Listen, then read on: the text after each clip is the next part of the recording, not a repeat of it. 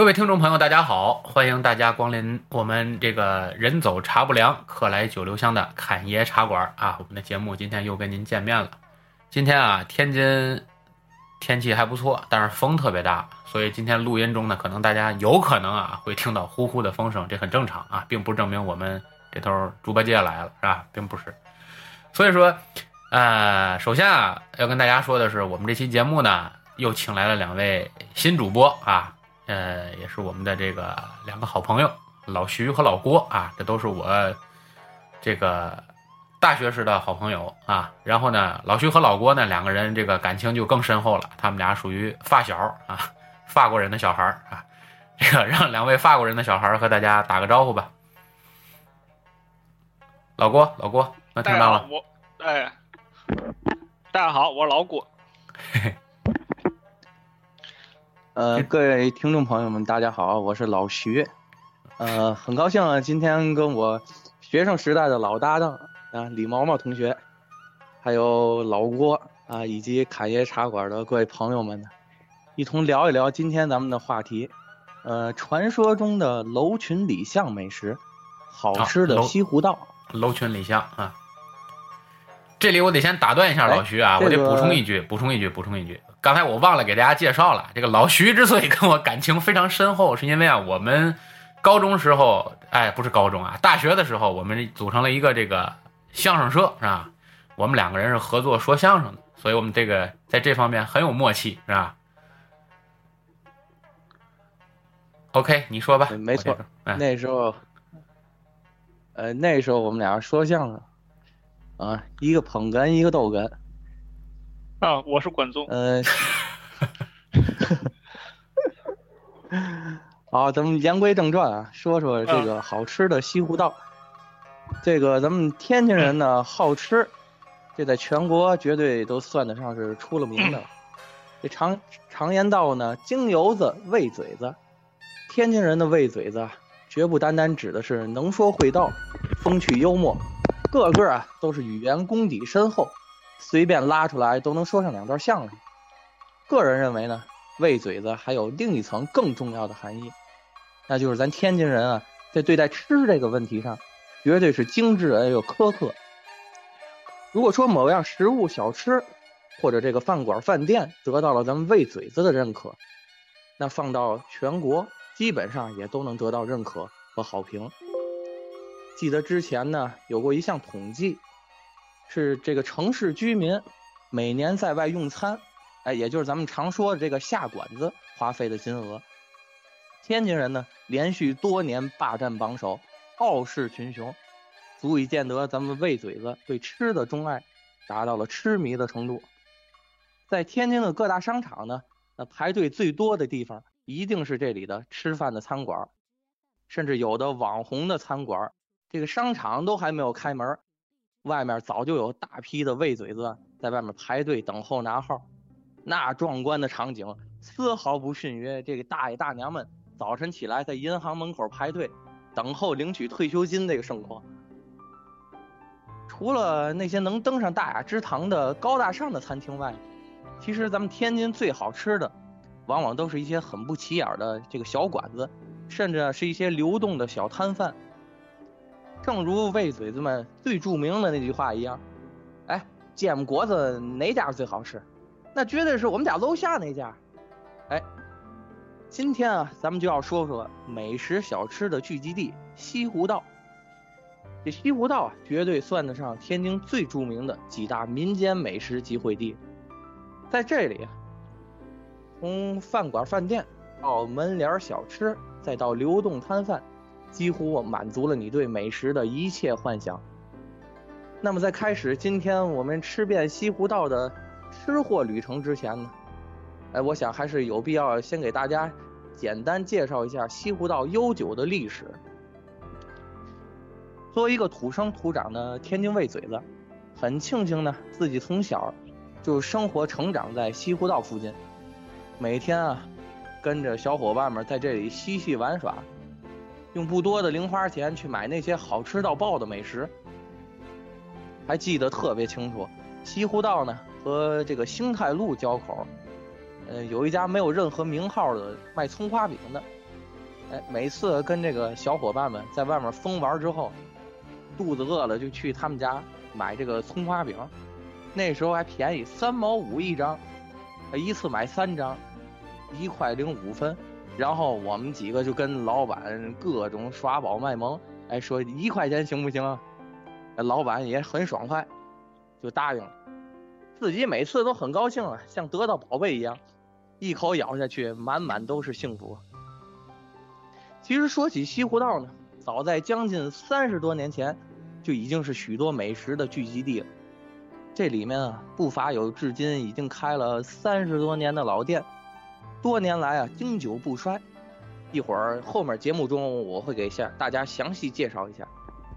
那么过去的西湖道，远没有今日的宽敞。说是一条道路，哎，倒不如说是周边的这个南风里和西湖里两个小区之间的这一个过道。别说现在过汽车了，这过去啊，过个三轮车都有些吃力。其实三十多年前的西湖道啊。更像是一个市井气息浓厚的自发市场。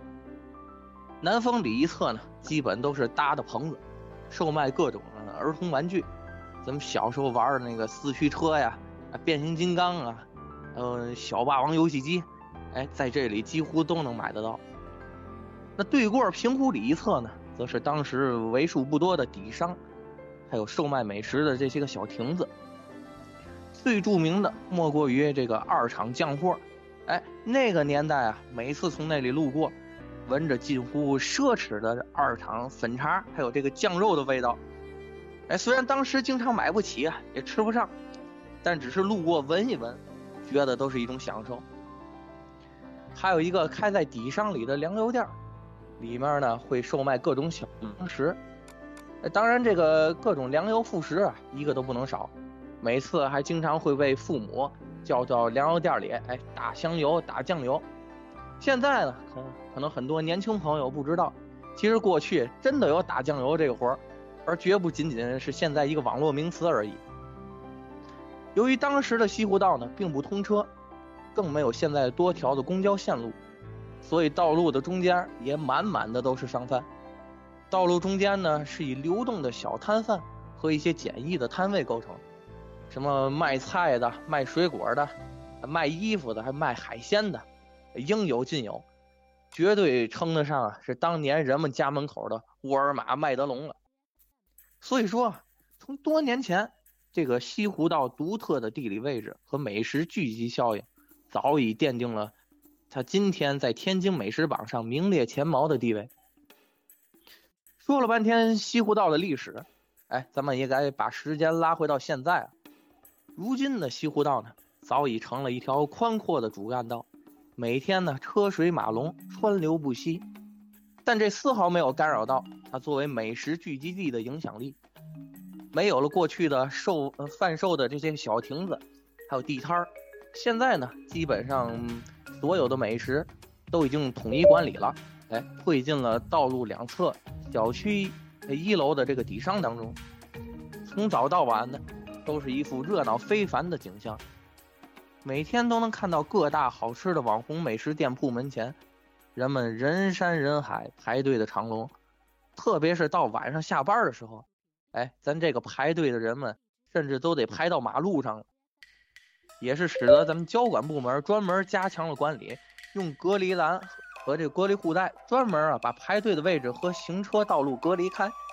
而且专门给机动车设置了临时停车的位置，方便开车的朋友们购买美食。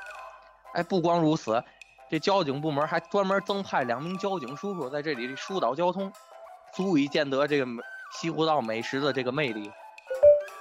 好，下面呢，咱们进入主题，让我们一起来寻遍西湖道的美食。个人习惯呢，还是把这些美食简单分一下类吧。咱先来说说西湖道上最著名的餐馆儿。嗯，由于篇幅和时间的关系呢，今天就先只聊一聊一些特色的小餐馆儿。规模比较大的饭店呢，嗯，留给大家自己去探索。先来说一说西湖道上的京东美食府。哎，首先呢，必须承认把京东美食府放在第一个介绍，呃，肯定有个人感情的因素，因为这个小时候啊，回忆实在是太深刻了。京东美食府过去的名字叫做京东肉饼，迄今为止至少有将近三十多年的历史。最早的时候，这个京东美食府的位置虽然也在西湖道上，但并不在现在的地点。记得特别清楚啊，当时的京东肉饼位置就在现在的二斗栗子的正前方。哎，提到这二岛栗子，一会儿我还要详细介绍。呃，这个整个这个京东肉饼店呢，是用这个钢板搭建起来，类似于现在这种临时板房一样的建筑。呃，虽然看上去非常的简陋，但是丝毫没有影响到它火爆的人气。在我小时候啊，印象中。这个京东肉饼每天就是排队排到很很久，哎，堂食几乎都是要等位，打包带走的人呢也不在少数，而且大家几乎必买的就是他家特色的肉饼。这肉饼香脆的饼皮儿，这咬上一口酥到掉渣，入口以后浓郁的牛肉味儿还有饱满的汤汁融为一体，那绝对算得上是人间美味了。虽然肉饼的价格呢，随着时代的变迁，哎，由最早的十二一斤涨到后来十五、二十五、三十五，现在呢五十二元一斤了。但不变的还是那个味道和那份情怀。更为鲜为人知的是，这个著名的京东肉饼啊，曾经在小的时候还经历过一场大火。当时呢，我正和小伙伴们在楼下踢野球，看到京东肉饼的位置突然冒起了浓烟。我们几个好事的小伙伴赶紧就跑过去，在远处看这火越烧越大，直到这个消防员过来把这个火才给扑灭。看着曾经肉饼店呢只剩下残垣断瓦，还是受到了不小的这个视觉冲击。然而这场大火似乎丝毫没有影响到京东肉饼的火爆，很快这京东肉饼便恢复了元气，店里也恢复了往日的熙熙攘攘。如今的这个京东美食府啊，依旧是人流不断，特别是这肉饼，还是二十多年前的那个味道。有时自己路过呢，呃，还会进到他们家吃上一下。哎，半斤肉饼配上两个凉菜儿，哎，吃的绝对像是一种回忆。哥儿几个不知道是不是也吃过他们家肉饼呢？老郭，嗯，肯定吃过呀，这。好几十年了，那个从小，嗯，最近最近馋了，也去门口买点还能打包。而且他们家这个什么什么，嗯，老菜啊，那个老包三什么的做的也都不错。我印象中，这个京东肉饼是老徐给我推荐的，还是老郭给我推荐的？我还去过一次。老郭，咱俩去的吗？咱俩咱俩应该是去，对吧？那就是老郭给我推荐的京东肉饼。我原来一说京东肉饼，我以为不是这俩字了。后来一看，哦，果然还真是这个京东网站这个京东啊。啊，对，而而且这个这个京东肉饼，呃，我肯定是你要说侵权盗版，那绝对是这个京东肉饼是最先最先出现这个词，后来才有的那个京东那个某网站啊。京京东肉饼是个回民馆吗？嗯，是回民馆。回民啊，是回民馆，是回民。特别地道的回民。是他，我我记得老郭当时跟我说过，京东肉饼刚开始的时候，应该就是一个街边的一棚子，是吧？就是一棚子，然后从那个路，对，老徐说的那个就是一个很简易的简易房那种。啊，等于刚才听老徐解释，就是说这个棚子是棚子之前着过一回火，对吧？对。就是当时这个棚子在，就我刚说在那个二斗栗子那现在那位置，二斗栗子正前面，就是当时这当时都是路边嘛，没还没有现在二斗栗子这个位置，就是二斗栗子前面那位置是一个拿那个钢钢板搭的那个临时简易的那么一个棚子，就是那个棚子着火了，呃，基本烧没了，烧没之后，当时还说了，跟跟小伙伴还说这这这这完完了，这个这这一把火烧的这个。这这估计以后没戏了，开不起来了，哎，可能可能连一两个月没过，就整个重新又又搭起来，重新又简单装修了一下。那个我记得当时就是刚恢复的时候，里头还有着火烧的那个火印子，苗子那个灰的那个。明白明白。哎，对，还有那个了，哎，都都没有影响人们到里吃去，哎，就到达这种地步。所以说这也借他这劲儿，专门要火呀，对吧？所以这一直到今天。哎，对你你说也怪，这着这一把火之后，哎，越来越火了。后来人都搬店了，不再简易棚子，搬到现在底商了。是他老板还是一个人吗？还是说现在是他家孩子接手了？这个还是那个过去那个老板跟老板，他们家孩子也跟着干。这个一会儿我我我会说一个专门专门说一个有声食堂，那个那个也是一直传了两代了。哦，其实我觉得是这样，我的感慨啊，就是说，因为现在这个时代越来越快，要小时候很多很多的记忆啊，这个很难维持下来。要是有一个店儿啊，或者是一个小时候特别爱吃的店儿，一直就是陪伴着你三十年，然后你就看着这个店儿从原来的这个老板或者老板娘，对吧？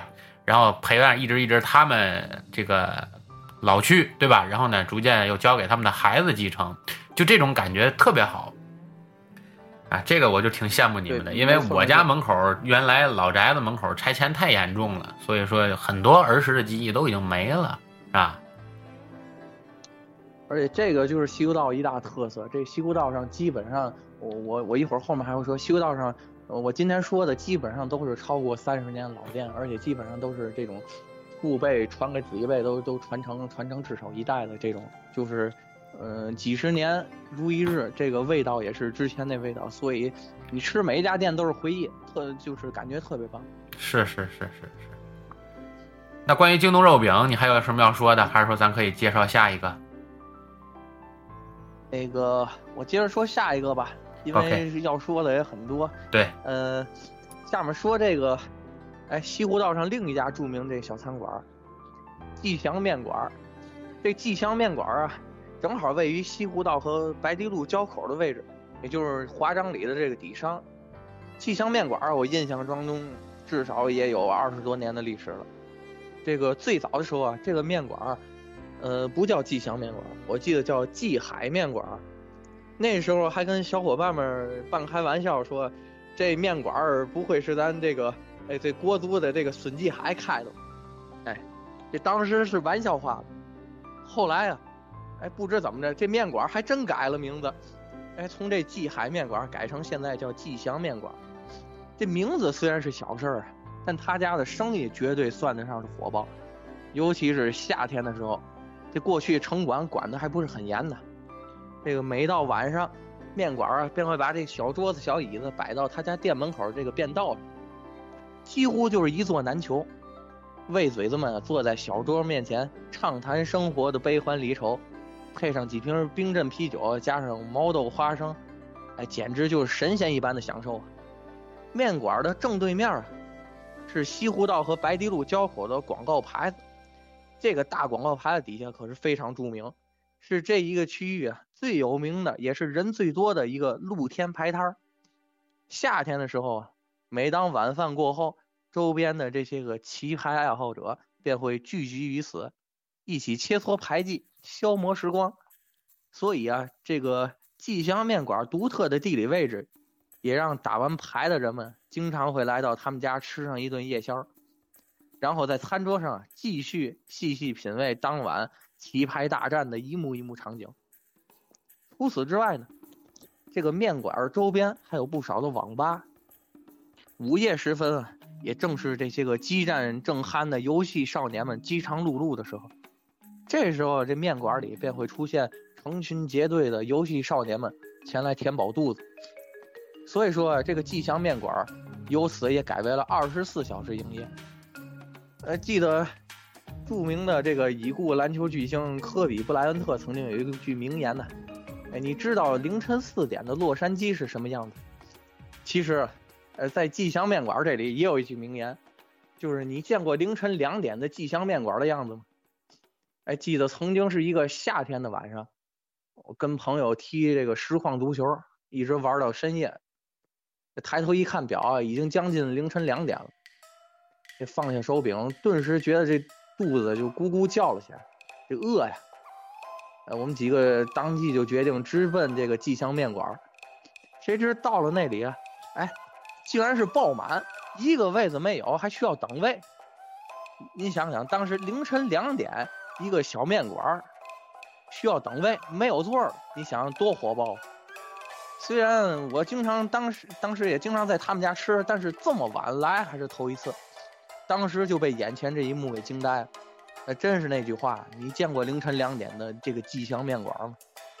哎，说起他们家的招牌美食，这个始终啊，我是钟情于他们家这个番茄素炒面，还有这酱油肉炒面。这去的次数很多啊，跟他家这个店小二也算是很熟了。每次过去都是直接告诉他，哎，来份番茄酥，或者来份酱牛肉，哎，再来一份这个炸豆腐和汽水。其实他们家的这个炒刀削啊也很不错，而且凉拌菜还有这个海鲜配菜也不少。不过我个人呢觉得他们家这个牛肉拉面这个味道只能算是一般吧。可能自己还是更喜欢这个更浓的那种黄汤拉面的缘故，因为他们家这个不是那种黄汤拉面，是这个汤偏清口一下，就是类似那种兰州拉面的那个那个味道。这个这提起季香面馆，老郭是不是有很多要说的？嗯，这个是我在这吃了多少年了啊，做了也得十几二十年了吧。嗯，呃。这个吉祥面馆啊，我跟那个老徐啊是对里这里的菜啊口味是一样的，我们都喜欢那个番茄酥。为什么呢？因为当当初我们自己在家里炒面啊都是那酱油小小细面条。等于吉祥啊，我第一次吃到的是，等于吉祥呢，我第一次吃到是那种炒炒刀削，哎，炒拉面，嗯，呃。是不是那种那种细的那种面条？是那种炒拉面，而且感感觉口感特别好啊。然后就是怎么说呢？就是十几年啊，十几年这味道啊，一直没吃腻，现在还想吃。你们说的这个番茄素是是用番茄做还是用番茄酱做的？呃，其实吧，那个面馆都是番茄酱啊，都是番茄酱做的。但是呢，嗯。但是就是人家主要他那个，呃，主要就是他做的比较好，味道啊这块的是吧？哎哎哎哎，对对对，味味道味道比较好。而且而且他那个那番茄素，我我个人更喜欢这番茄素，那个比番比那个酱油肉要我感觉更好吃一些，因为他那个番茄，呃，虽然都是像刚老郭说的一样，都是用番茄酱吧，但是。就是特别入味儿，就是我每回呃有其他的朋友或同学呃来我家附近，我基本上直接就拉着他们就就去吉祥面馆儿，肯定就是推荐这个这个这个番茄素，基本上他们吃完这个感受都是这个这个番茄这个这个特别入味儿那个面。我刚才听老郭说，等于这个做的啊，等于他这个他这个面不是咱们平时就是天津人吃的那种细的那种熟的炒面，对吧？不是拿那个做的。他是拿那种拉面的那种粗一点做的，是吧？对，对对，它不是炒拉面。哦。嗯，等于等于算那个面样是半熟的一种，然后加工一下那种。啊。明白明白。炒拉面吧。对他他对他那个他那面不是就是咱们平常家里那细面条，他自己做那炒面，然后生这把那配菜搁好了，把生的往里一炒。他那个对，就像老郭说那一样，他应该是已经提前加工好了那个面条。就是那种已经半熟的那种，应该已经入过一回味儿，然后再炒，再炒之后跟那个番茄酱再炒，反正就是，呃，吃很多这个朋友来这吃过，都是说他家这个哪俩字儿吉祥？四季的季，吉祥的祥。呃，是，就是继续的继。哦，继续的继承继续的那个继。明白明白。对，祥瑞的祥。估计老板的名字呗，对吧？之前他。呃，对对对对，所以说之前他叫季海嘛，就是咱国足踢球那孙继海，就是这个名字都一样。孙继海就是那那那仨字儿，继续的继，海洋的海，他过去那俩字儿也是季海这俩字儿，后来就就真改名了，我也不知道是让我们说的还是怎么着，就改了，改成季祥了。明白明白明白。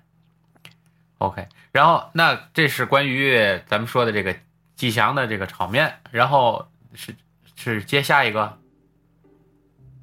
呃，我来接着说下一个吧。下一个，这个刚才可能也提到了，这个都是西湖道上著名的这个这个小馆子，这个有声食堂。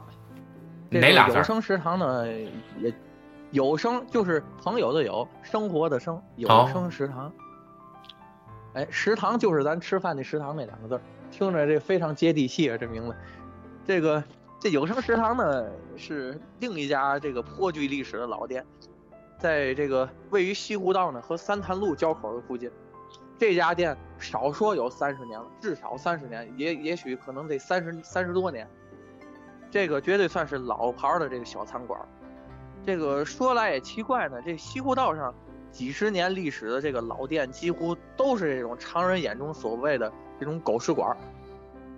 但是呢，正是这种特别接地气的美食，才能在几十年的风雨中呢，屹立不倒，干黄了周围无数的大型饭店。哎，记得小时候呢，很少有机会能够下馆子吃饭，有时候在学校考试考了好成绩，哎，家里人才会带着奖励，哎，去下馆子吃一顿。当时能够去到这有声食堂吃上一顿，已经觉得是天大的幸福了。这三十多年了，这有声食堂位置一直都没有变过。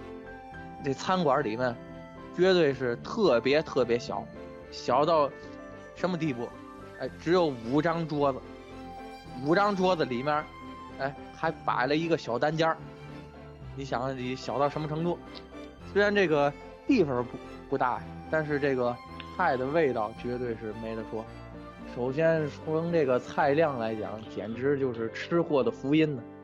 超大的这个盘子，里面这个盛的上尖儿的这个菜，基本上一家三口儿平常要是吃个菜，基本上要两个菜都吃不了。而且看完这个菜单这个价格，那绝对更让你感动。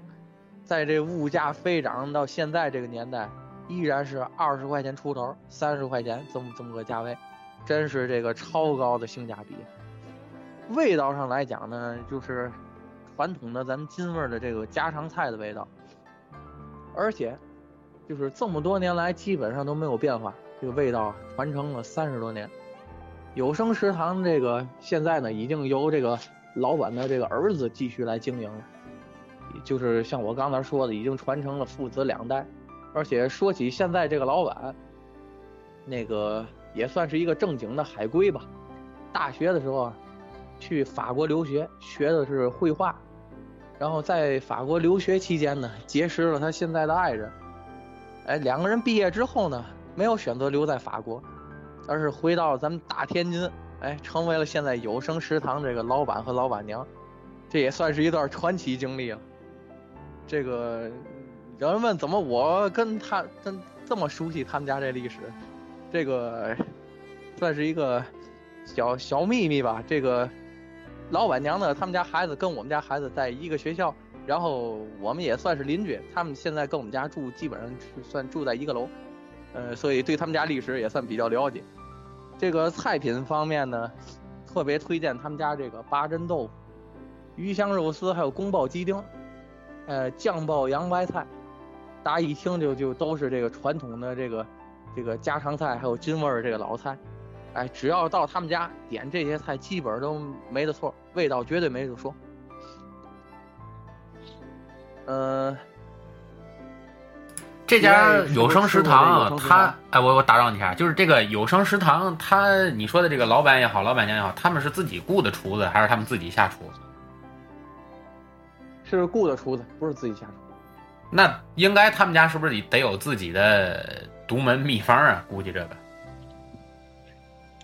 嗯，反正我没跟他们细聊过这个这个做菜这方面，因为平常呃，可能因为邻居的缘故，还有那个孩子的缘故，可能聊学校聊这方面比较多。但是就是其他这个家庭这方面，我刚才也说了，就是他们确实是两个人学习也都不错，在法国那边那个也算是一个比较名牌的这大学学的这个那个绘画这个这绘画技术这门。嗯，然后当时俩人就直接直接回来了，都没在法国，直接回来又又来这有声面馆，接着干这个。那可不，你家里要真有一个这样的生意，你比干什么工作都好玩儿。这是郭有嗯没有想想法？我那个是这样的，你你还是说下一个吧，不是往下做吧。那个得空有声食堂，因为啊它比较远，比较远，我没怎么去过。它是在西湖道的最那面，最那面。嗯，这我小时候没有那个老徐印象深刻。不是这超出老郭的行动范围了，老郭属于步行一百米以外都算远道儿。对对对对对，方方圆一百米都动弹不了了，就是这个。行行行，那回来咱带着老郭一块儿去这有声食堂拔拔草，我也没吃过，我也得得得去捧捧场啊。这个这这对有声食堂回来呃回来咱直接就可以约一下这个，而且呃就是四五张桌子，还有一小单间儿，那小单间儿最多坐八个人，那个那个那感觉特别好，就是呃大家在在在那一个那个不大的那么一个一个范围之内，然后吃饭聊天，感觉特别棒。就是咱老说的那种这个狗食馆天津人说这狗食馆，但是味儿绝对是特别好。天津行好吃的都是这种狗食馆。没毛病，没毛病。回来咱去拔拔草。哎，往下面说说这个这小吃吧。刚才跟大家聊了西湖道上这个非常著名这些小餐馆儿，呃，这个西湖道上小吃呢，那绝对是火爆至极了，几乎是开一家火一家，这个就挡都挡不住的人流。呃，先来说说刚才聊京东美食府时提到这二斗栗子。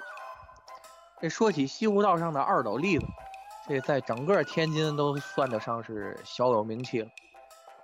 这以前卖栗子起家，这个不断发展经营啊，拓展范围，这个几乎每个季节都推出了应季的特色小吃。这种经营模式，我感觉就是由二斗发明起来的，就是呃不同季节推出应季的这这个小吃。我说的是，就是都是卖栗子的这种，咱不是说别的，就是卖栗子这种。呃，也是被其他这个同样卖栗子的店面争相模仿。二斗栗子冬天主打的肯定是这个招牌的这个板栗，用的呢是正宗的这个千禧板栗，个头儿圆润饱满，炒制出来色泽鲜亮，味道柔软甘甜，几乎每天啊都是要排上半个多小时的时间才能买到他家的栗子。冬天的另一大特色呢，就是这二斗大糖墩儿。这基本上冬天里自己家孩子吃的糖墩儿都由他们家承包。春季里呢，主打的是应季的这个二斗粽子，从这个传统的豆馅、红枣、蜜枣，到各种现在的这个水果味儿的、巧克力味儿。呃，最近两年呢，又增加了这个南方人最爱的这个咸味儿的这个肉粽，这真可谓是与时俱进了。夏天里，哎，绝对算得上是二斗最火爆、最繁忙的时节。著名的这个二斗刨冰，让整个店面周边、便道上，甚至连这个小区里面，都充斥着这个坐在小桌子面前尽情享用美味薄冰的这个人们。二斗特色薄冰，哎，配上两个雪球，再来一杯这个冰镇酸梅汤，夏日里的暑热瞬间便会消失在消散殆尽了。当时这二斗栗子还没有开分店的时候，我好多朋友记得就是专门从大老远开车过来吃二斗薄冰。嗯、有一个哥们儿是家住在小海地儿那头，这是住家住最远的一哥们儿，哎，专门从小海地儿开车跑西湖道这边吃二斗刨冰，绝对算上是真爱。这个其他季节呢，二斗栗子主要售卖各种干果制品。而且已经打出品牌了，甚至现在在某些这个小超市中都能看到这个卖的这个包装装好这个二斗这些干果，什么这个这个果仁啊，还有这些蜜饯啊之类的。现在这个二斗也开始走品牌连锁路线了，呃，那天简单数了一数，现在好像都开到十四家分店了。那天我我我我去看了一下，这个这个现在开了十四家了。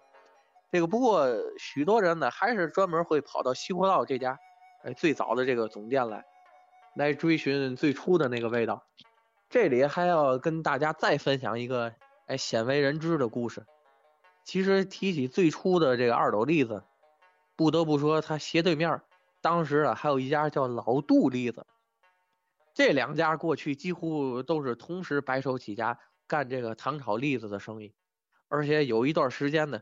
这老杜栗子生意要远超于这个二斗栗子，从栗子的这个味道上来讲也是如此。至少这个小时候啊，我们自己家买这个栗子，基本上都是老杜家的，性价比很高。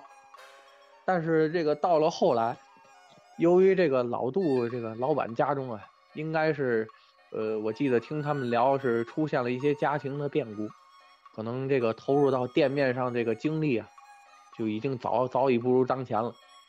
这二斗栗子也趁势而入，逐渐占领了西湖道周边的市场。而且说来也怪，这个生意啊越做越大。后来这个老杜弟子虽然也一直在坚持营业，但是这客流量基本上已经流失殆尽了。而且呢，随着在周边的这几家店铺整体的拆迁，这个老杜弟子也消失在了人们的视野当中。这个现如今，他是具体是搬到了别的地方，还是就此就不再营业了？我我我都已经不太清楚了。反正这个老杜应该已经是消失了至少有两年的时间了。之前还是还是在一直在坚持。你，说这二斗还有老杜老郭应该非常熟悉吧？嗯，就是你你说那老杜啊，我我记得前两天我还吃过，原来就是他们家原来在白堤路上。他是是最近没有了，还在不在我不知道，因为这个老杜确实是他搬迁了好几回，搬迁了好几回。最早他们家这个，嗯，他最初就是在那个，就是咱原来那叫什么吉祥吉祥面馆那一侧吧，应该是那一侧，那是马路对过吧，应该是。然后后来修道拓宽马路什么的，这这这个店面好像就给整改整改的，呃，一会儿换家一会儿换那，但是也没离开这这块地儿。嗯，就在这块地儿，西湖道和那个白玉路交口这一块儿。对，我记得那个我我我，啊，你说你说。后后来后来他又搬到就是现在就是那个就是棉六那个那个宿舍楼，就是也叫白堤西里那那底下，他搬到那个最早有个土土最早有个土产店，搬那土产店旁边，在那儿，在那儿也卖了很长一段时间，也是。就是那经营模式，知道吗？那那有排摊儿。对对对对，就是排摊儿，就是就是刚才咱说那个那个广告牌的底下那排摊儿，吉祥面馆对过那排摊儿。排摊儿。哎，对对对，就是吉祥吉祥面馆对过。然后那个咱说那个二斗刨冰啊，我我觉得这二斗包起家完全就是刨冰起家的啊，什么栗子呀，还有什么其他的粽子呀，都是后来添加的，最早就是刨冰。然后呢？呃，当时吃老杜刨冰比较多，因为是老杜比二斗二斗确实便宜，而且他老杜，我去那吃一般都是我想那阵儿打完球到那儿，我要一杯那个是白冰，那个白冰，然后是五毛钱一盘，然后买酸梅汤自己往往里怼，因为那阵儿还没有那种，现在有了，现在有了，那阵儿还没有那种蜂蜜杏干儿，它没有这个料，然后我就自己加工，拿酸梅汤怼。自己自己加工，后来是不是我这个这个秘方被人家偷走了？这个出的蜂蜜杏干儿，我不知道怎么回事。那阵儿反正吃喝完酸梅汤，然后吃那个自己加工过的刨冰，挺过瘾，还便宜，还便宜。就是你吃的时候，他旁边一直看着了，等你走了以后，他把你这学了。哎，这这。老板也得与时俱进的，对，嗯，这个二斗他们家啊，就是干得好，也是他们家，我觉得跟他们家这风水有很大关系。我不知道跟那个跟跟老徐啊，就是咱俩吃饭是聊的，还是跟别人聊的？就是，哎，反正跟你们文科专业一个学生聊的。然后就是，嗯，讲这个什么有腹地呀，有开阔地界呀，有停车场啊什么。有停车位呀，对对对，什么都有，哎，什么都具备，嗯，而且我跟你说啊，就是像那二斗，你要到夏天这两年可能就是，呃，那改道嘛，改造吧，环境啊，整改，大伙儿可能就是不让停那么多车了。要是前两年或者十年前，你看吧。啊，就上就那个上大学那阵儿，一到那二楼刨冰，全你还你以为到一个大餐馆，绝对想象不到是一个小破包冰摊儿，以为是大餐馆，很多好车呀什么，全都停那儿了，全都全都停那儿。然后这句话我就想起来那个，没错，飞驰人生里有个台词儿，你知道吗？就是飞驰人生里有个台词儿，呃，然后说什么就是好多成千上亿大买卖。啊，成千上万大买卖全都是在那种犄犄角旮旯小餐馆里看的。哎，我觉得跟那个电影这个这这个电影反正也挺贴近生活的。是因为是这样的，就就像个嗯对你说你说，老徐说，呃呃，就像刚老郭说那那一样，就是那个在门口儿人们可能印象更深一些，就是呃，尤其夏天到晚上，呃，你你不知道人从那路过，还以为这这这是拍电影呢，或者是或者是是是谈什么大马，或者是这这这周围有什么事儿啊？你看什么？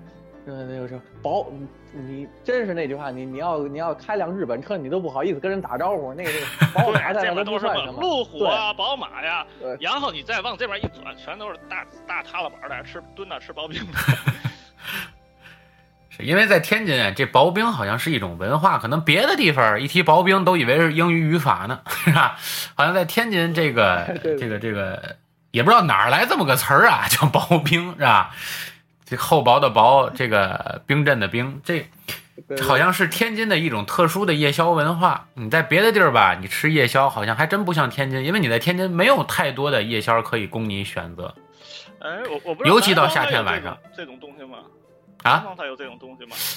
我还真不知道我去南方出差没听说有。没有这种东西啊，就嗯，是反正反正这他们那比较热，真很少。我比咱比咱吃对对对，我我感觉他们那他们那边也没有没有这种东西，就很少。他们可能不像咱这种，也会有这种，就是类似什么雪花酪啊，或者是雪泥啊，就就这种东西，就是而且都是在那啊种小吃店里，基基本上都是能登大雅之堂的这种东西。我感觉就是咱咱这种就路边刨冰摊儿，就都是这种，就是特别哎市井的这种文化，这个这个，我感觉南边人吃的比儿就很少精细，比较讲究，精细讲究。对对对。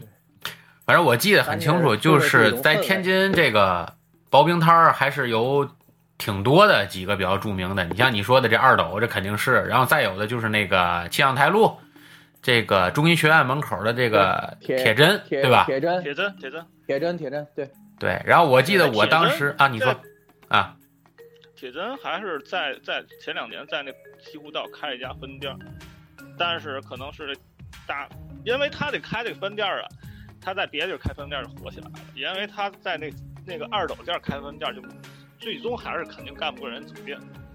铁针薄饼，但是他在和平区应该是挺火，还是挺火铁针。是我记得我当年结婚嘛，办完婚礼直接拉着朋友们就都奔铁针了。对，然后还有那个红桥那头那个美瑶，这都是非啊美常、非常有名的。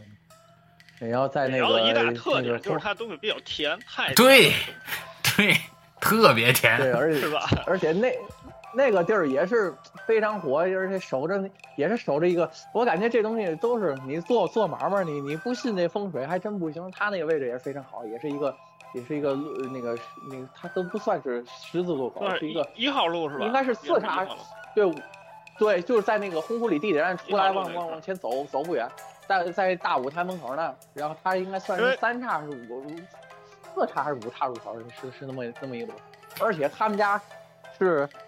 嗯，就是我我不知道现在就是呃还干不干别的，以前就只干刨冰，就干这个夏天这三四个月，然后其他时间就就就就闭店儿，然后那个就就那店儿就什么都不开，就是直接就关门锁门，就只开这四个月，就就这么牛气。然后我还问过他们家了，就是这人这四个月干完能撑这一年，而且还还还能赚不少。你你想想多火爆吧？这就干四个月撑一年。因为本身薄冰这东西没什么成本都，是。对，铁人据说听说都是开始人家办会员了，你知道吗？就是充多少钱充多少钱打几打一个吃。呃，不对，是美瑶，美瑶都是开始办会员了。我不知道那个那个美瑶离离响源家比较近吧？对美瑶离我们家近嗯，离我家近。美瑶其实就是路边的原来一个破房子，都要拆迁了，然后那个周边都拆没了，就剩它中间一个孤零零的这么个房子。然后后来又把那门脸给装修了。原来一直以为肯定就随着拆迁就把美瑶就给平了，后来不但没平，好像还把那块又给扩建了。但是我本人不太喜欢吃美瑶，因为我就跟就跟老郭说的一样，太甜甜了，太甜了，我我就不太爱吃。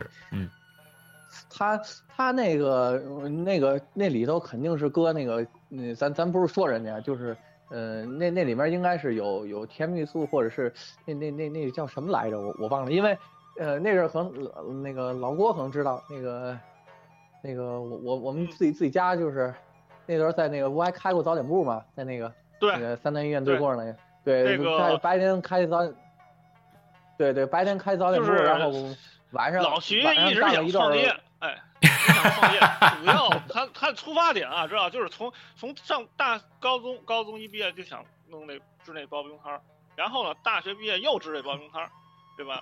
但是你这个就是没成功，你你可能会等等你孩子大学毕业，你可以再再 这这这个这个这个说说这刨冰是可有意思。这个那阵儿就是呃，后来在我们我们家早点部呢干那刨冰，那还专门那个跟我们孩子孩子姥爷跟我们家姥爷还还说了，就是白天你你看你白天干早点铺，那个中午也没什么事儿，这这这店儿晚上哎，我我们弄的刨冰行不行？哎，老姥爷说行，你弄吧，弄完刨冰，然后后来我们干这种东西就是基本上就是呃。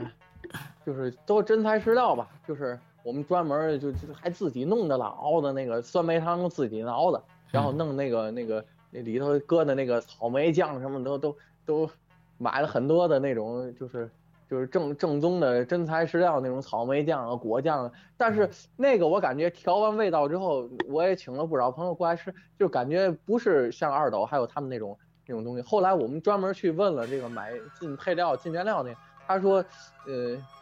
他们那种就是那种味道，应该肯定是放了就是类似甜蜜素的那种就是你你吃上去口感会非常好，就是特别甜。就像你刚刚说美肴，就它可能会搁的比较多一些，你感觉就都有点齁的慌。但是我们搁果酱，自己搁果酱那个就感觉都稍微有一点酸口，但是那东西你搁在包装里，感觉就就是没有那么甜，就会不太好吃。对，这就跟所以这个这个东西，对，这就跟那个四川的那个那个那个。四川火锅一样，你 你这玩意儿没有垃圾油，这个没有地沟油，就是不对味儿，对吧？对对对。所以这个东西就是，嗯，这是关于咱们说的这个二斗是吧？关于二斗引出来的这个薄冰啊，还有他们家的例子，对吧？其实说了半天都说他们家薄冰，我我多说两句例子，我给说两句例子，因为我们有很多外地的，哎，对，因为有很多外地的朋友，我们同事啊什么的，有时到天津。你到天津总觉得天津是一个特别有好多美食的地方，很多人就大众点评没完没了搜，然后呢就搜这个一搜很多我也不知道为什么大众点评上推荐天津就是栗子，好像总是排在头里，所以很多人到天津就跟我说，哎，你们这这二斗栗子、小宝栗子，对吧？给我们找点，我们也尝尝。对对。但是很多人其实不知道，这栗子呀，它本身它季节性特别强，这就是为什么这些店儿什么小宝啊、二斗啊，对吧？包括这个铁针啊，他们同时都还要兼顾其他业务的原因，就是因为你如果只卖栗子，每年就那一两个月，对吧？金九银十这俩月基本上卖栗子，其他阶段他没有这个货源，所以他就只能卖别的。你看夏天对吧，卖刨冰；到冬天了，很多地方就是卖这个糖葫芦，天津话讲叫糖墩儿，对吧？对。哎，糖墩儿啊，糖簪子，对啊，都这。对对对对对，然后平时呢，一年四季常备的，就像什么瓜果蜜饯之类的，对吧？果脯啊，杏干儿啊，核桃酥啊，等等等这些东西，对吧？卖这些，所以说一般来说，这这种店呢，基本上就形成了一个统一的模式，就是每个季每个季节应时当令该卖什么，就形成了一批这类的店儿啊，在天津成了一种独特的一个饮食文化，就类似于卖小食品的啊，这么个店儿。这是关于栗子的这么一个引出来的说法啊，老徐你继续啊，你继续你的下一个。嗯，刚说了半天这栗子刨冰啊，咱咱说点硬核的，硬核的这个这西湖道上这个洪泽园老汤烧鸡，这这绝对算一家网红了。这个这个各种电视节目里，包括是美食榜上都报过这个。这洪泽园老汤烧鸡呢，这家店应该也是年头不短了，嗯。而且他们家的烧鸡几乎是霸占了周边居民的餐桌，你在几乎在整条西湖道上，这个除了元宵节的时候，那个就是元宵节这种特殊的节日啊，就是周边的其他一些店，像一会儿我要说的这个这个老城里盖奶汤圆，这个排队人数会超过它。其他的时候，基本上每天排队人数最多的就是这个红泽园老汤烧鸡。这他们家烧鸡火到什么程度呢？就是除了排队排到拐弯的客流之外，甚至在这个很多很多地方出现了这个各种山寨版的这洪泽园老汤烧鸡，这个也是让这个老板不得不在这个店面的窗口门前贴出了“仅此一店”的这么个招牌，其余的均为假冒。其实说起红泽园老汤烧鸡呢，最初的时候它并不在这个西湖道上，呃，我记得可能最早的时候应该在安仁西道上面，而且当时这家店并没有什么名气，生意做的也是这个不温不火，完全看不出有什么这个网红店的气质。但这一切呢，随着他们家将整体这个店面搬到现在的西湖道上之后，发生了质的改变。不得不说，这西湖道真是一块风水宝地，尤其是在西湖道上干这个美食卖小吃，那几乎是干一家火一家，绝对是挡都挡不住。这也是为什么这么多年这西湖道上美食经久不衰的重要原因。这红泽园老汤烧鸡店呢，除了招牌的烧鸡之外，他们家这豆皮儿也是必须要推荐的。这个完美的将烧鸡的这个味道融入到豆皮儿之中，入口之后绝对是回味无穷的。现如今呢，这个洪泽园的官方，呃，应该是也开了分店，我记得前两天去看了一下。但是这个据朋友反馈，可能味道确实是不如这个西湖道家这家总店，而且。脱离了西湖道这个美食的这个庇护啊，这客流量也不是太好，许多朋友还是专门会不顾这个路途遥远来到这家洪泽园这老汤烧鸡的总店，哎，不管排队多久都要买他们家的烧鸡。哎，说说起这洪泽园烧鸡，嗯，老郭应该最熟悉吧？这可是离你们家最近的，这个在你方圆一百米的范围之内啊，方圆十米范围。对对，那天天一出门，一出门就都是排长队，不分几点，只要是真工作时间之内啊，他们他们家就是，嗯，早上起来也这么多人啊，下午下班也这么多人，直到关店一开门都是这么多人，嗯，很少就是人特别少，而且主要是他们家那个烧鸡啊，已经是我感觉可能在天津市都已经很很很响亮这个招牌，因为什么呢？因为是我。之前啊，去了一家亲戚亲亲亲戚家，亲家呀，然后人说，哎，这家这个我我们家那个人给我送的烧鸡特别好，特别好，你看看，我一看，哎呀，就是我们家门口那烧鸡，好多是这种情况。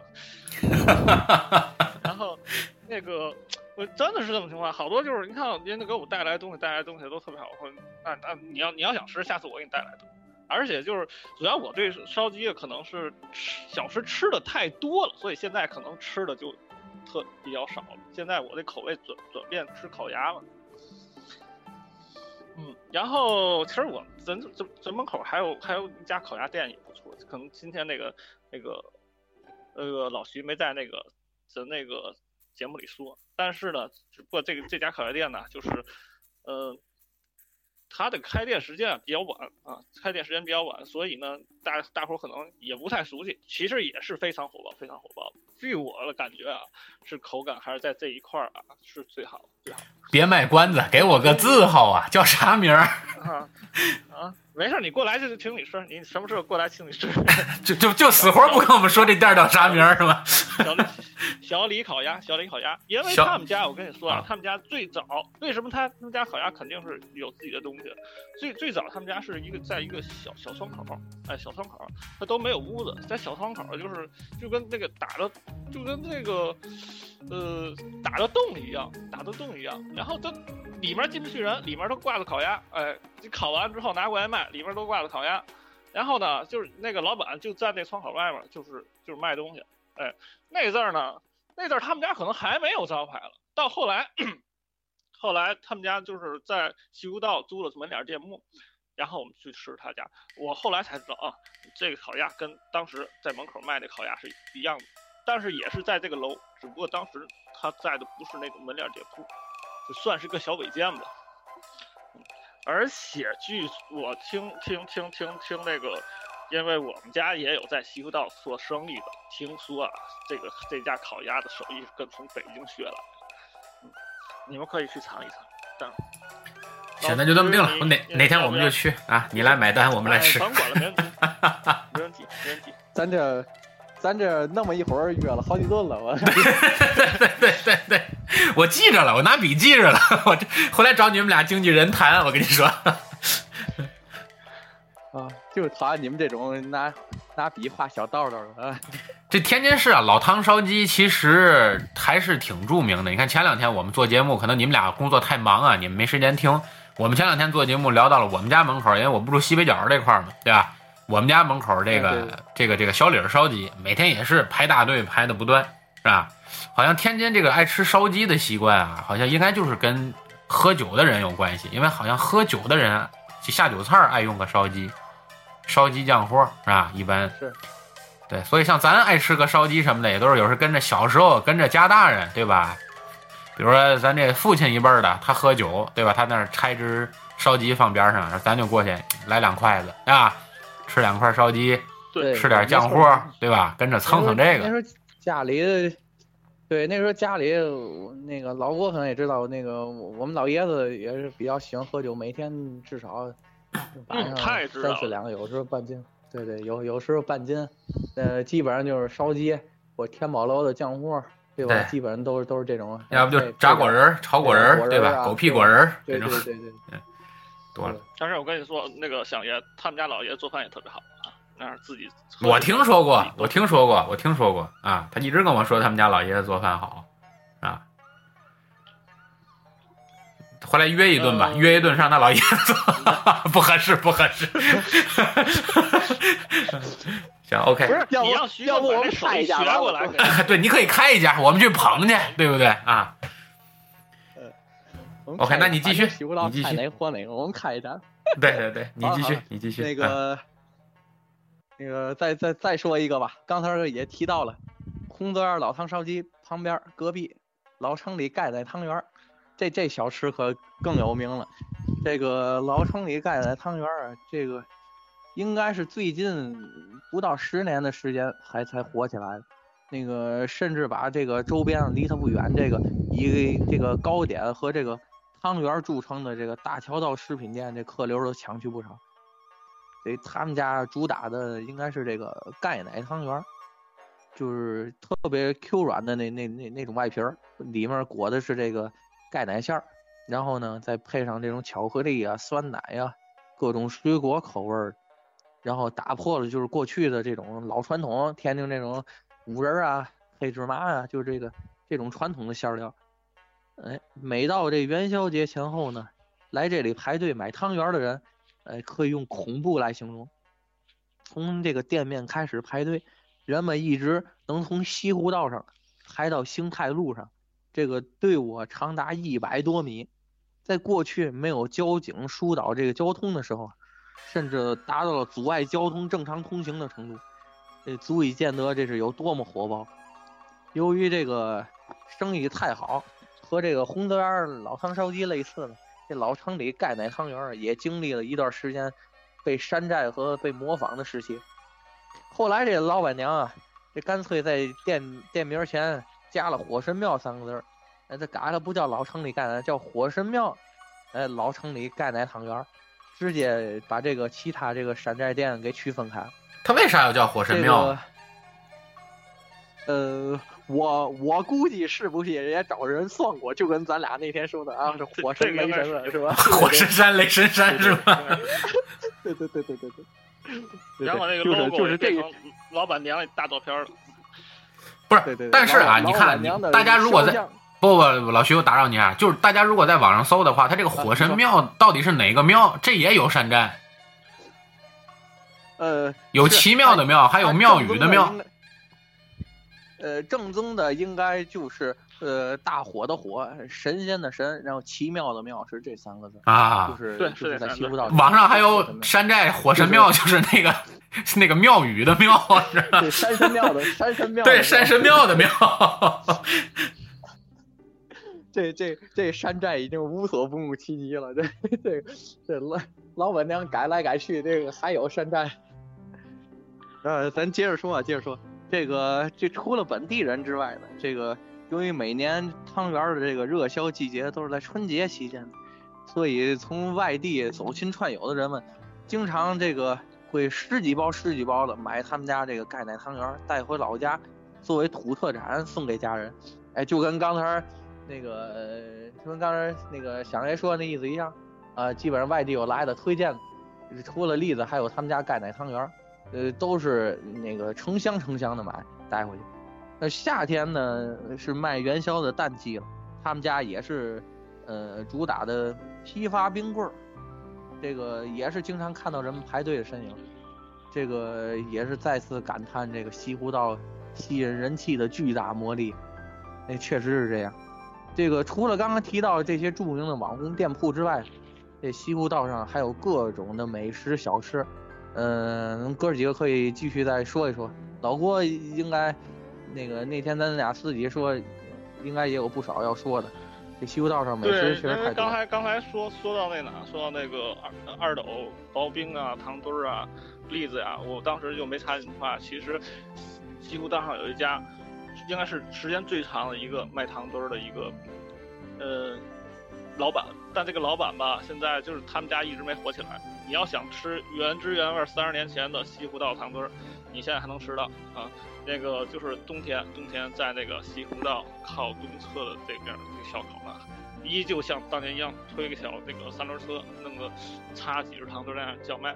啊，是叫是不叫？当初是叫卖，现在就是就在那卖糖墩儿。他们家这糖墩儿，在我小时候就是算是比较贵的，小比较贵的。那小时全都是推着小车卖糖墩儿的，然后稍微比其他家贵一点儿啊。嗯，不是特别经常能吃到，一般都会买一些相相对便宜的糖墩。但是呢，他们家的糖墩现在就一直没起来，我觉得挺感叹，感感感叹的，就是特别感叹，就是。下海经商这么早的一个，那个在而且占据了这么好地理位置的一个，呃一家生意，啊还是没火起来。但是呢，这个庆幸是什么呢？庆幸就是还能保持当时当年那种感觉，还是推小三轮车。哎，老板是什么样的？就是个不高，有边还有小胡子，然后小孩都管他叫小胡子。嗯，我不知道那个老徐你有有没有印象？哎，你你你你说这个是那个西西湖道跟新泰路交口，就京东肉斜对面，就是杨子板面那个。对对对对对对杨杨子板面那个那个斜对过，就是就之前还有那卖对就是那路口之前还有卖那个。我吃过，不是小时候我我我我现在下班我路过那儿，有时候还买他们家，他们家确实好，有时候有时候不不买二斗，他们家还还买他们家的，他们家那个。有时候二斗家没有，我们孩子爱吃那个，那个那那那叫嘛菠萝果菠萝果穿的那个。有时候二斗家没有，他们家有菠萝果的，哎，那个那个特别好吃。我知道你说这个。一吃挺脆的。对对对，一咬那菠萝果那味儿，最早特别好。最早。应该他们家应该跟京东肉饼是一个年代，老街坊当时应该算。对对。其实现在就是细回忆，还有很多小时候的这种美食啊，怎么着的，现在都是被这些街边啊，随着他们可能干得好的，买卖越干越大啊。像你咱前面说的什么京东肉饼啊、二斗栗子呀，对吧？门脸儿啊越来越大，还有很多就像你说的这些，他就没干火，但是并不影响它味道好，对吧？它一直保持着原来，对吧？对，走街串巷或者路边摆摊儿这种方式，但是其实这个。也是因为有他们的存在，才保持了咱那些记忆更加完整，对吧？你说他也弄个大门脸卖去了，可能你就记不起原来的样子。嗯，没错没错，对，这是你说的糖墩儿，还有吗？糖墩儿，然后就是我说的都是我小时候记忆，我说我小时候记忆吧。小时候就是当时因为还有奶站，还有那些站在路边烤烤烤那个烤鸡架呀、烤羊排呀，都是在路边叫卖卖烧烤那种。但是炭火烧烤，这个就它消失比较久远了，原来十几年前就没有，十年前一从西湖道改造就已经消失了。但是那个还是对，因对对，因为因为刚才我也说了，就是。最早西湖道就是就是那种就是根本就不几乎是通不了车，就只能走人，然后最多推辆自行车那种，就是两边都是搭的棚子，然后卖水果然后不光对不光不光道路两边，道路正中间都是摆摊的，全是摆摊。你记得那那阵咱买玩具，有有一有一侧在北侧那一侧全是卖玩具，四驱车呀、变形金刚是吧？游戏机，对对，有点有点像那宝宝鸡道原来那那底下那一溜儿，宝鸡道，对对对。对，所以就是都是这种露天经营的那种，卖什么都有，就是特别市井气息浓浓郁的那种。就现在，哎，就是，呃，咱也不是说不好，就是现在当然整体城市美化环境啊，包括创文创卫啊这个东西，这这也也是应该的。但是，呃，就是像过去这种特别接地气的这这这这这种地方，现在也是几乎看不到。但是这这两年天津可能说要要发展夜市经济嘛，就好多那个这种小小小摊呐。还是有机会的，尤其老徐你以后想创业的话，还是有机会的。我觉得是这样，我觉得，我觉得是这样，就是，呃，曾经啊，其实就是这个著名的这个收藏家马未都在一期节目里聊过这种城市的地摊文化。我觉得呢，咱们各个城市现在搞这种创文创卫啊，或者是搞这种城市的这种风貌啊、建设呀等等等等，你说是去规范啊，去。去统一这个，包括你看现在有很多街道那个门脸儿都是统一风格、统一颜色，对吧？前一阶段也因为这个事儿闹过很多笑话，好像是在上海吧，弄了一条街黑底儿白字儿，是不是？这个没没什么区分度。对对对对对对对。但是其实马未都曾经在节目里聊过啥呢？就是说我们在搞这些城市建设的同时，也应该适当的保留一下这个城市原有的那些风味。比如说，我们可以特意画出来几条街道，就允许它地摊儿，对吧？就允许它保留这种。所谓的这种堵占交通了，或者如何如何了，但是保留着这种风格，会让人们在这个城市生活同时，也能体会到这个城市本身的文化，对吧？你就跟天津一样，天津几条著名的那个夜市，对吧？五爱道夜市也都给拆了，对吧？现在给放到棚子里了。打进了棚子以后，我都没再去过，对吧？然后这个好多什么什么，就包包括沈阳道六六古玩的，我那从小跟着我家老人就在那儿遛古玩。你现在把沈阳道规划的也是周边一会儿改这一会儿改那，现在弄的沈阳道就基本上就没有几个店儿还活着，整个原来的那个感觉就全没了，对对吧？你包括鼓楼也是，对吧？原来沈阳道的夜市啊，沈阳道的集，对吧？都挪到鼓楼去了，在鼓楼干了没长长时间也都完蛋了，对吧？所以我就说这些文化该保留还是要保留，因为很多地摊儿它是类似于扎根在那片土地上的。你把它拔起来挪到另一个地儿，你不能保证它真的能活，对吧？所以说，很多搞城市建设不能一刀切。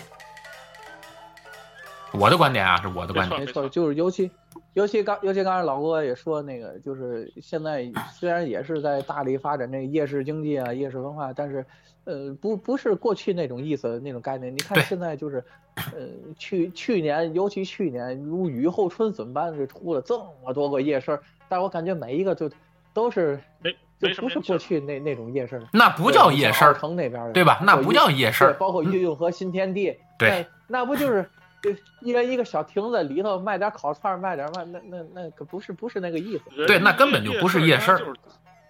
伙自发的，就是今天多一家，明天多一家，一点一点聚集起来的。我对这个事儿有一个有一个我自己的概念，我不知道跟你们两位观点一样不一样。我认为什么叫夜市？第一，夜市不能是你政府让他摆啥他就摆啥。你说这个这个店儿你给我卖烤串儿，对，这个店儿你给我卖汤墩儿，这个店儿你给我卖手工艺品，不是的，要让他自己自由的在这儿抱团儿。对，你要让他自由的在这儿抱团儿，对吧？他卖什么是由他自己来决定的，这是第一点。第二点。自夜市形成各种风格，是由于爱逛这儿的人逐渐的去，他们之间比较产生的，对吧？发现在这条道上，哎，这家卖衣服的特别火，可能过两天他对面多了个卖衣服的，发现他还火，哎，过过两天旁边又多了个卖衣服的，可能逐渐这条道就变成了卖衣服的风格的夜市了，对吧？你这条道可能你平时你就是卖那些什么毛绒玩具啊，或者卖个那种。这个这个这个手机贴膜啊，或者手机壳啊，或者这些边边角角什么什么什么给这个小女孩绑头发用的那些那个饰品啊之类的，哎，慢慢它可能就形成这种风格的夜市了，对吧？或者是卖好吃的多，它逐渐就形成一个美食一条街了。它应该这种自发形式组成的东西才叫夜市。你说什么奥城啊、运河新天地啊，你包括像什么那个那个滨江道那条夜市叫啥？叫叫什么夜市？辽宁路对吧？辽宁路夜市。这些夜市就明显感觉就是为了夜市而夜市，而去而去六夜市这批人也不是当年想去六夜市的那批人了，所以你这个文化你就构建不出来，对吧？文化得有呼应，你给我提供了这种文化，我也愿意消费这种文化，咱们彼此能够对上，这个东西才能形成一个群落，这个东西才能稳定，对吧？你这个文化你就变成了一方，就是政府要求我这个地儿就应该有夜市，我要大力发展政府文化。对吧？你就看，好雨后春笋，遍地都是夜市，而且这些夜市还很很奇特，很多夜市就在区政府对面干个夜市。你说这明显不就是形象工程吗？对不对？这就没有意义啊，这种事儿干的。所以我觉得这这真是值得我们的这个新一代的这些城市规划者们去考虑的问题，对吧？怎么样在保持你城市，保证你这个这个城市的规模、城市的面貌逐渐的向现代化发展的这么个路线中，还能保留下原先的这些特有的地方文化在，对吧？你到最后不能把全中国的城市都变成北上广深吧？大家都长一个模样，那还有什么意义呢？对吧？那还有什么旅游可去呢？我家跟别人家一样，对不对？对对对，其实其实你像刚刚你说这种，就是咱过去那种夜市，基本上都是呃摆摊占路啊，就是就是这种影响交通啊，可能是可能也是出于这种考虑，就统一规划。但是呃，我觉得其实可以参考一下一下有些国外的那种 做法，像我记得当时呃去带孩子去日本，还是在东京那边银座，它专门就是呃，我记得应该是周末的时候。呃，它平常都是通车是很宽的那种马路通车的，然后它每到是周末的固定时间，应该是下午一下午，这大概是几个小时的时间，然后它有也是有那种那种就是倒杆撂杆那种，到到那时间那个杆儿往下一撂，所有车就都都不过了，然后那里面就完全变成了就是那个那个 行人的那种步行的那种那种购物结构风，那那种购物形式，我类似于潮汐车道嘛，对吧？就是。呃，对对，就是咱也可以，就是在这种周末或者那种 定期的，你给他规划一定的时间，允许这种摆摊的或流动商贩，然后就是那一段时间就咱也不让车过了，对吗？然后就完完全把它变成这种，我觉得这种是人们更喜欢去的地方，没错，是更能带动经济，更能带动，没错。因为溜夜市的人多半其实并不是说我要在这个夜市上买到什么东西，而就是抱着一种寻宝或者抱着一种消遣的态度去这个夜市。你如果去一条街道，你发现两边都是门脸儿，对吧？天津话讲话叫门脸儿，就都是小商店，可能一下你去消费或者你去这个消遣的那种心态就变了，就变成你去逛街了，对吧？这跟六夜市是两种完全不同的感受啊！所以我觉得还是更多的时候应该从。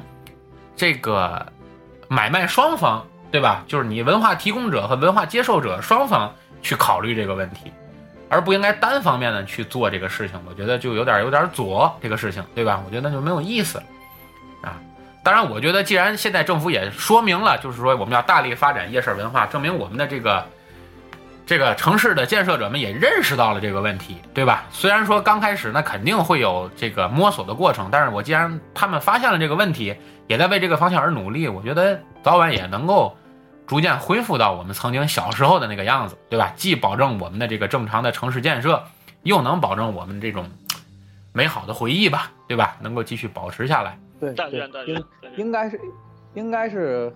我觉得应该是很有信心，因为天津在这方面做的应该还算不错，包括，呃，各种天津这个，呃，因为有很多其他城市的这个朋友来，总是说咱天津这个，这个一些历史风貌建筑保护的特别特别好，这个确实也是这个，咱们咱们以后有机会可以再聊一下这个这个单单独可以做一期这个，就是聊聊天津这些个历史风貌建筑。我说的是这个，没问题，像类似五大道啊，包括。那个那个益益丰街啊，这边还有我最钟情的解放北路的那一边，我个人感觉解放北路比五大道感觉要更好一些。对，因为它路面都特意规划了，对吧？对，非常原汁原，对，非常原汁原味，而且就是当当年干什么，现在还干还在干什么。当年这个呃这栋建筑是哪个银行，现在还是哪个银行，这个感觉太棒了。当年这个是当年那个楼是大清邮政局，现在是。天津邮政博物馆就是这种传承下来，感觉特别特别好。对对，咱们可以到时候单独聊一聊这个。是 OK，那呃，老徐、老郭，那咱们这期节目由于时长限制，我们这个西湖道的美食记忆，我们就先聊到这里。那如果我们后面有什么话题的话，我们可以再做下期，到时候再跟大家继续聊，好吗？好的，可以，好的，好的。OK，那两位工作都太忙了，是吧？好几顿饭了。对对对，约好几顿饭，咱得赶紧兑现这个事儿，对，赶紧兑现这个事儿。好了，各位听众朋友们，由于时间的关系呢，我们这期节目就为大家做到这里。这里是我们的人走茶不凉，客来酒留香的侃爷茶馆，感谢老徐老郭来做客啊，我们也要近期去约饭了，兑现我们的诺言啊。OK，那欢迎大家的收听啊，感谢两位主播，咱们下次再见，拜拜啦！感谢，拜拜，再见。